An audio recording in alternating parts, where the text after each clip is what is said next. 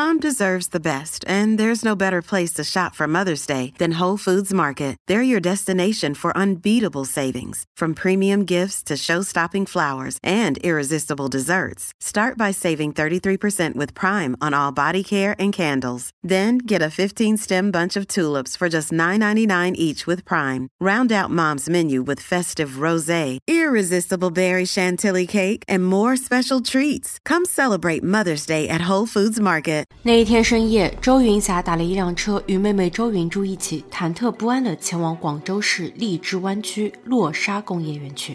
她将与自己的前夫，确切地说是还在离婚冷静期的丈夫赵刘超会面。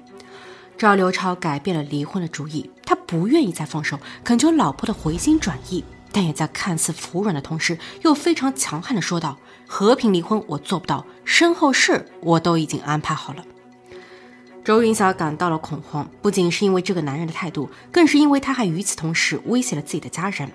尽管他报了警，却未得到重视。他觉得自己无处可逃，无处可藏，所以还是见上一面，彻底摊牌，好好的做个了断。而为了以防可能的万一，他还召集了自己的哥哥们陪同。约见的时间就要到了，周云霞和一群亲友站在一块儿。此时，远处驶来了一辆摩托车，是的，车上的人正是赵刘超。他一个人前来，而就是这么一个人，在他接近周云霞等人不到一分钟后，尖叫、呻吟、流血。周云霞试图尝试逃离，却失败了。他捂着胸，大口大口的喘气，喘着喘着，人没了。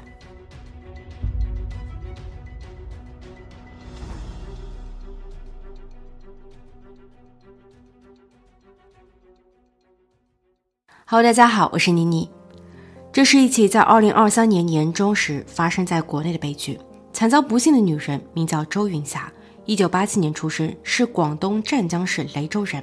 她的父母均是平常百姓，以务农为业。家中一共有五个孩子，周云霞排名老三。她上头有两位哥哥，下有一弟和一妹。在兄妹们眼中，她一直是家中最懂事的那位。当他的两位哥哥在十五六岁时外出打工后，周云霞除了会帮助父母洗衣做饭、喂猪和干农活外，她还会通过帮人砍树等体力活挣一些小钱，为弟妹们购置学习用品。虽然他自己没有足够的条件和时间念完初中，他初二就辍学了，却也一直在鼓励着弟妹们要多多学习，并在将来起码通过读书可以改善和提升生活品质。二零零七年时，周云霞来到深圳，在一家制衣厂做流水线工人。她每周都会给家人致电问平安。当她听说家里人都安然无恙后，她便会匆匆地挂断电话，以节约电话费。家人们能够感觉出她的日子并不好过，但即使这样，年末时她依旧会返回老家，给爸妈捎上一些年货，也给弟妹们带一些潮流服饰。周云霞的妹妹记得很清楚，周云霞在回家时明显是精心打扮过的，一条短裙，一双长靴，看起来十分时髦。这也让妹妹周云珠对未来充满了希望。姐妹两个人约定，等妹妹成年后便会跑到城里去找姐姐，姐妹两人要一起打拼。然而，二零零八年时，周云霞却突然失联。周云霞非但没有再返回老家，她就像在人间蒸发了一样。家人和朋友们都无法通过任何的方式联络或见到她。有人说他被骗了，去做传销了；也有人说他因为欠钱被剁了。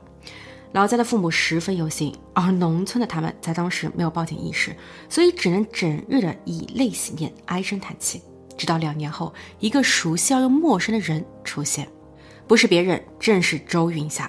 她身着一件蓝色的毛线衣，感觉旧旧的。相对于以往飘逸的长发，她现在的发质变得粗糙。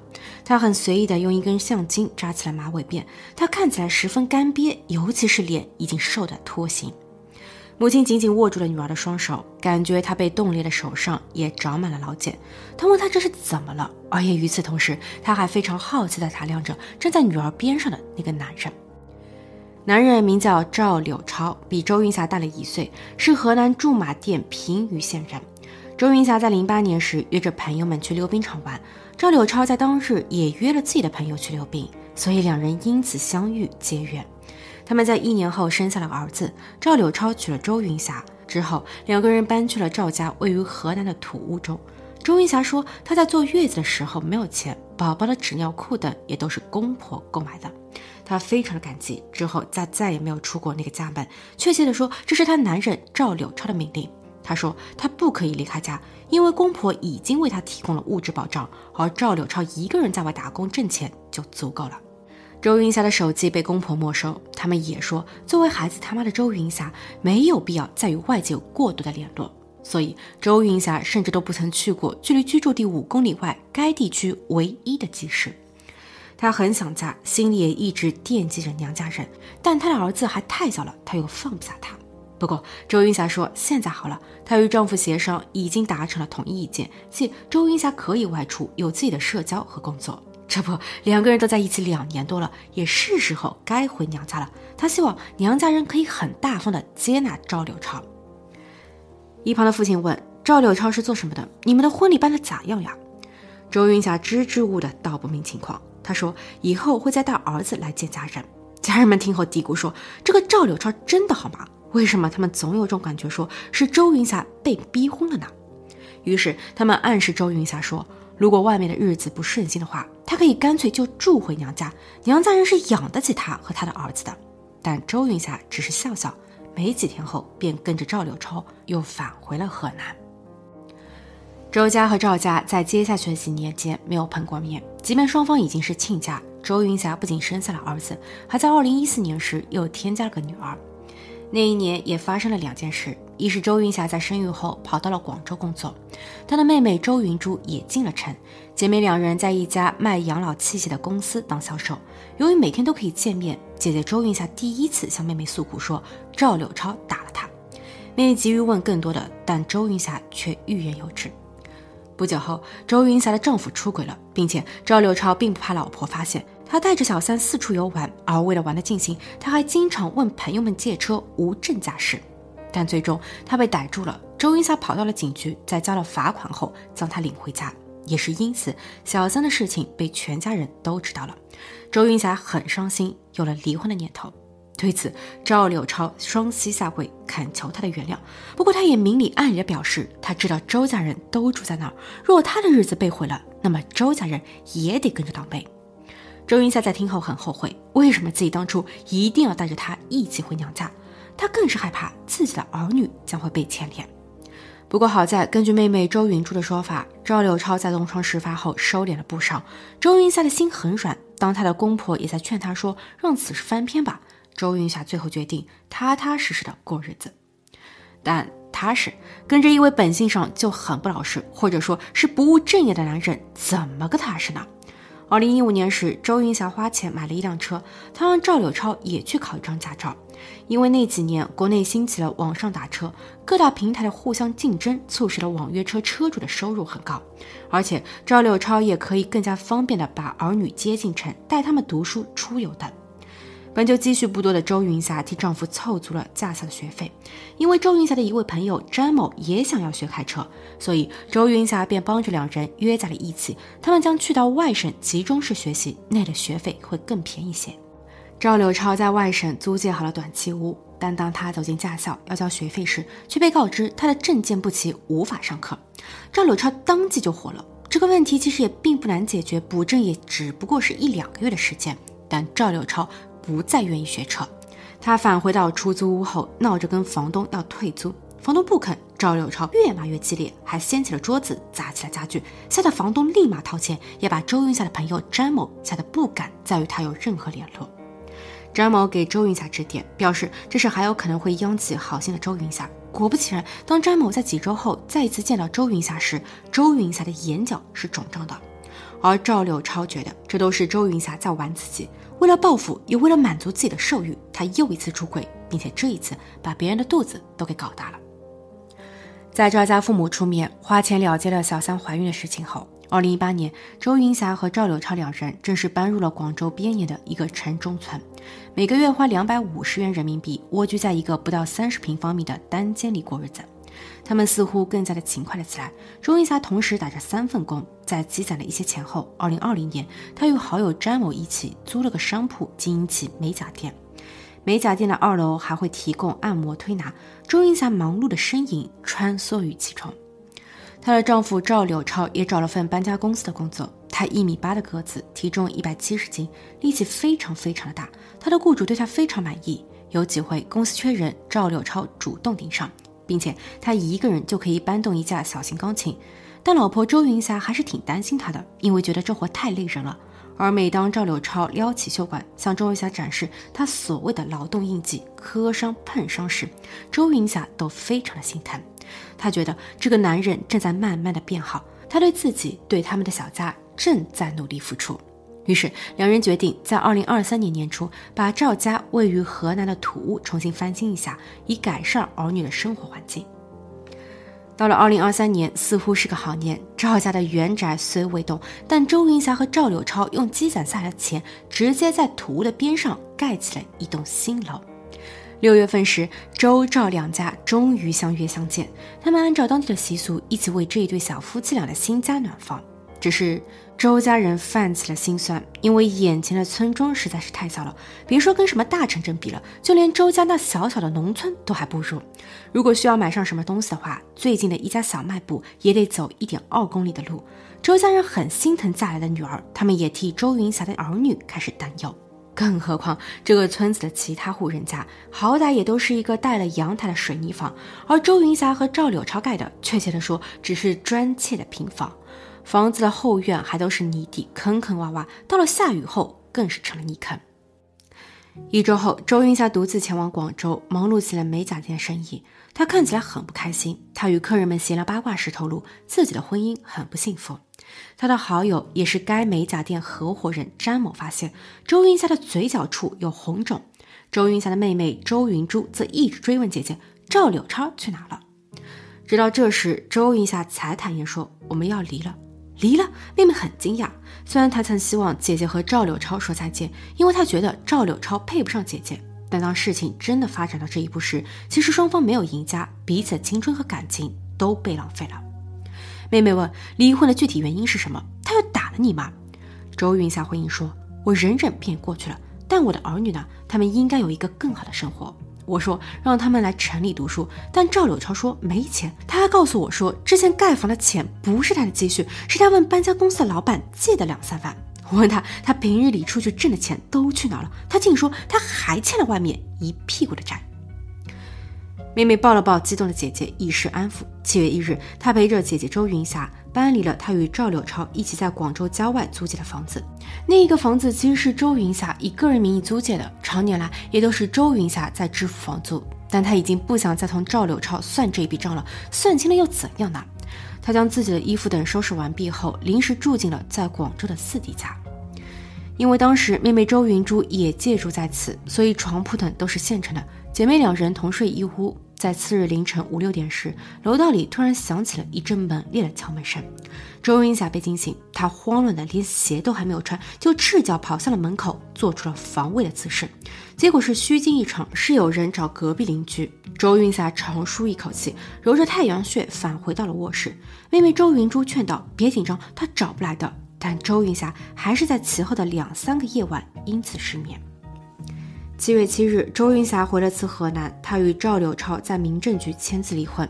根据法规，现在的离婚有离婚冷静期三十天，在此期间内，若双方的一方提出悔意，那么离婚作废；反之，过了冷静期后，双方还需要再跑一次民政局确认离婚，离婚证会在其后的三十天发下。所以，所谓的离婚等于暂时没有离。而赵柳超在走出民政局时，当即就后悔了。他说他不想离了，希望周云霞能回心转意。但又与此同时，他给了周云霞一巴掌。申请离婚两天后，赵柳超不再闹腾，他停止了先前反复给周云霞发送短信，一边求饶要挽回婚姻，一边又口无遮拦的辱骂周云霞的不忠。周云霞返回了广州后，日子清静安逸了许多。她去了理发店办了洗头卡，每隔两天就会去按摩一下、洗洗头。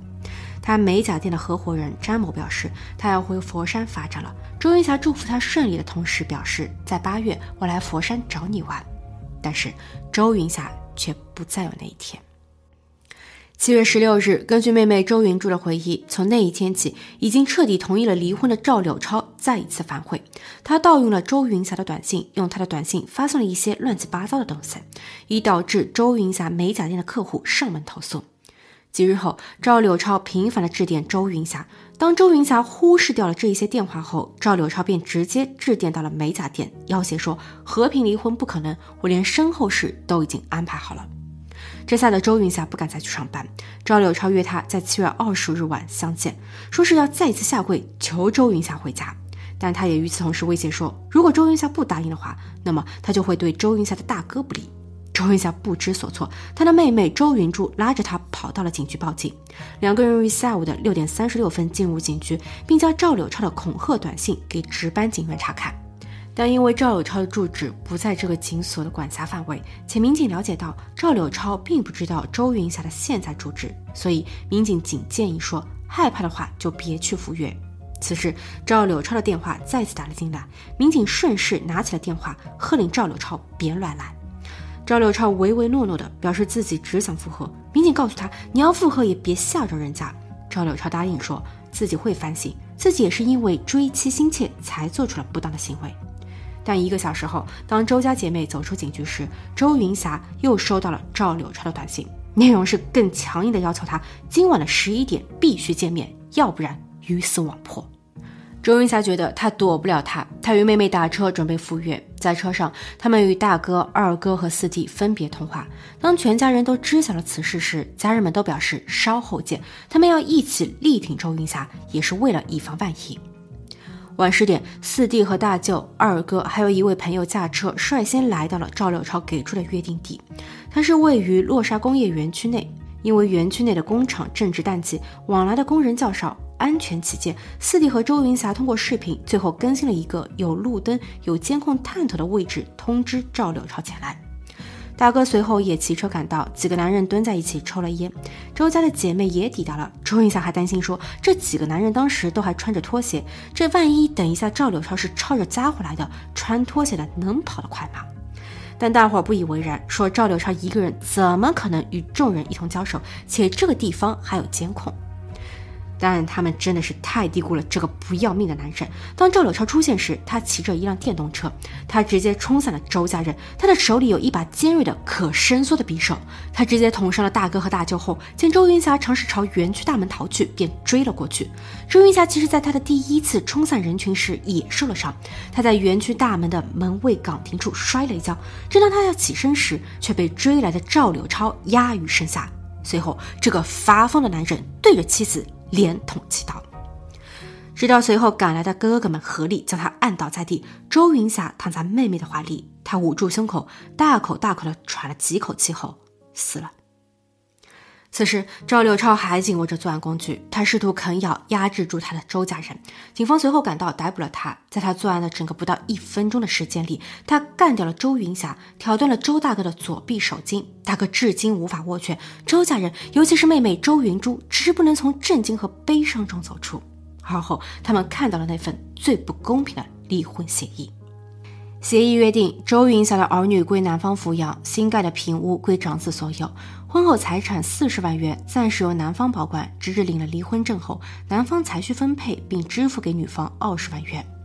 周云霞在七月六日，即申请离婚的前日，将其账上的三十万元按照约定存入了婆家的账户。这不得不让人猜疑，赵柳超一开始同意离婚后又反悔，是因为想骗取和独占这四十万人民币。但周云霞却毅然决然的不愿意再复合，哪怕赵柳超使用了老套路，利用周云霞家人的安危进行威胁，他也拒绝后，赵柳超没了控制权，于是他发飙了。根据事后调查，这个男人真的很恐怖。一是表现在他的易怒脾气，他动不动就会打骂人。朱云霞没少因此受伤，她也曾报警说丈夫打的她必须下跪求饶。但最终，无论是因为爱还是怕，她错误的决定不再继续状告丈夫。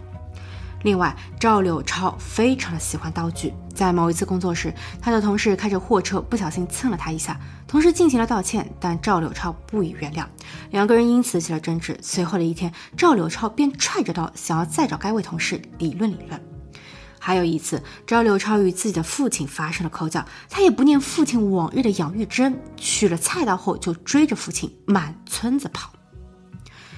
赵柳超在事发当时晚上约九点零六分时发送了一条朋友圈，写下：“我没有回头路了。”而相对应的，周云霞在前往岳父地的车上还接听了一通来自于她公公的电话。公公其实希望能够挽留住儿媳。周云霞用河南话安抚他说：“你放心，即便是离婚了，以后我还会管你叫爸爸。”但两小时后，他再也发不出任何声音。赵柳超被起诉，检察院在出具的起诉书中认定，周云霞是因为其丈夫赵柳超长期实施家庭暴力提出离婚。此案正等待开庭，但更悲哀的是，到了末了，周云霞的骨灰至今仍安置在广州的佛寺内，没有下葬。周家人说，嫁出去的女儿不能回娘家下葬，但婆家人表示，除非周家开具了对于本案的谅解书后，才允许她作为富家人被安葬。所以，离婚冷静期的第十三天，伴随着这场极为不公的十四年婚姻，彼此以最凄凉的方式告别，却仍无法彻底了结。唉，好了，今天的故事就分享到这，我们下期见。